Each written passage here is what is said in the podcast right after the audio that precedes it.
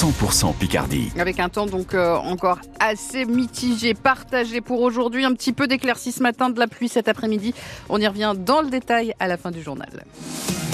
Jeanne Dossé, première journée agitée hier pour le Salon de l'Agriculture à Paris. La matinée a démarré par des affrontements entre forces de l'ordre et agriculteurs. Des dizaines de manifestants ont forcé les grilles avant l'ouverture du salon pour interpeller Emmanuel Macron qui venait d'arriver sur place. Des agriculteurs ont été interpellés pendant ces heures et parmi eux, Régis Desrumeaux, le président de la FDSEA de l'Oise. Il a été placé en garde à vue pendant quelques heures avant de revenir au salon en début d'après-midi. Une garde à vue pas surprenante pour Régis Desrumeaux.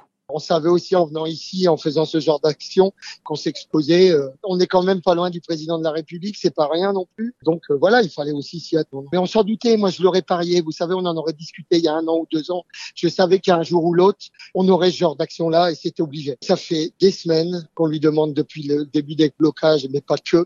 Il y a eu les retournements de panneaux, il y a eu euh, les actions qu'on fait depuis des années. On alerte les pouvoirs publics, on alerte l'État sur la difficulté des agriculteurs. C'est une difficulté financière c'est une difficulté morale. Et on savait, moi en tant que représentant agricole en tout cas, je savais qu'à un moment ou un autre, la ficelle casserait et que les discussions seraient rompues. Voilà, on attend des actions très très rapides du gouvernement, mais des actes concrets. Il faut qu'on ait des choses qui, qui arrivent rapidement dans les exploitations, que les agriculteurs voient que ça arrive sur leur exploitation au mieux possible. Le président de la FDSEA de l'Oise, dans le département, les agriculteurs se sont rassemblés hier matin et jusqu'en milieu d'après-midi pour dénoncer cette arrestation jugée injustifiée.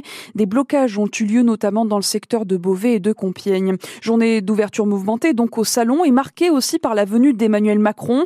Le président a passé 13 heures sur place et pendant deux heures, il a échangé avec des agriculteurs et des responsables syndicaux sur les revendications de la profession.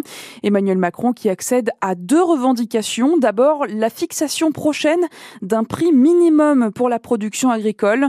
Ça veut dire que les industriels ne pourront pas descendre en dessous d'un certain tarif en négociant l'achat de viande ou de tout autre produit avec des agriculteurs. Autre demande a priori exaucée, l'agriculture sera élevée au rang d'intérêt général majeur en France. Deux autres visites politiques aujourd'hui sur le salon de l'agriculture, celle du président du Rassemblement national Jordan Bardella et de Raphaël Glucksmann, tout juste désigné tête de liste du Parti socialiste et de place publique pour les élections européennes. Jeanne à Péronne, un incendie hier dans un restaurant abandonné. Ça s'est passé dans le centre-ville rue Saint-Furcy. On ne connaît pas l'origine du feu. Une femme d'une vingtaine d'années qui squattait les lieux est sortie avant l'arrivée des pompiers. Elle a été transportée à l'hôpital pour des contrôles. L'enquête est confiée à la brigade de gendarmerie de Péronne. Il était le père de Lola, cette adolescente de 12 ans dont le corps avait été retrouvé dans une malle à Paris en octobre 2022. Joanne Davier est décédée vendredi dans sa commune de Foucreuil, c'est à côté de Béthune dans le Pas-de-Calais. C'est ce qu'ont appris nos collègues de France Bleu Nord. Il avait 49 ans. Depuis le drame, Joanne Davier était retournée vivre dans le Pas-de-Calais. Ses obsèques seront célébrées jeudi prochain. Il sera inhumé euh, ensuite à Lillers aux côtés de sa fille. Sur la côte Picarde, la maison médicale de Friocourt, bientôt rachetée par la commune voisine de Holt. La signature va se faire dans un mois.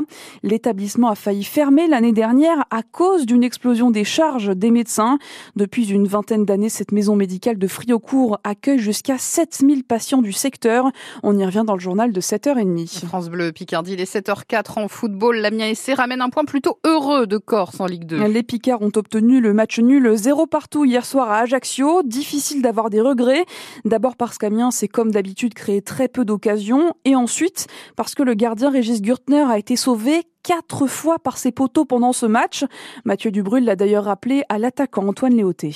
C'est vrai, ouais. Quatre poteaux. Ouais, c'est vrai, quatre poteaux. Bah, deux, deux, en même temps. Ouais. Et euh, ouais, non, c'est sûr, on a, eu, on a eu de la réussite après. Bon, on était, on a fait, pour moi, on a fait une mauvaise première mi-temps, comme l'a dit le coach. deuxième mi-temps, c'était mieux.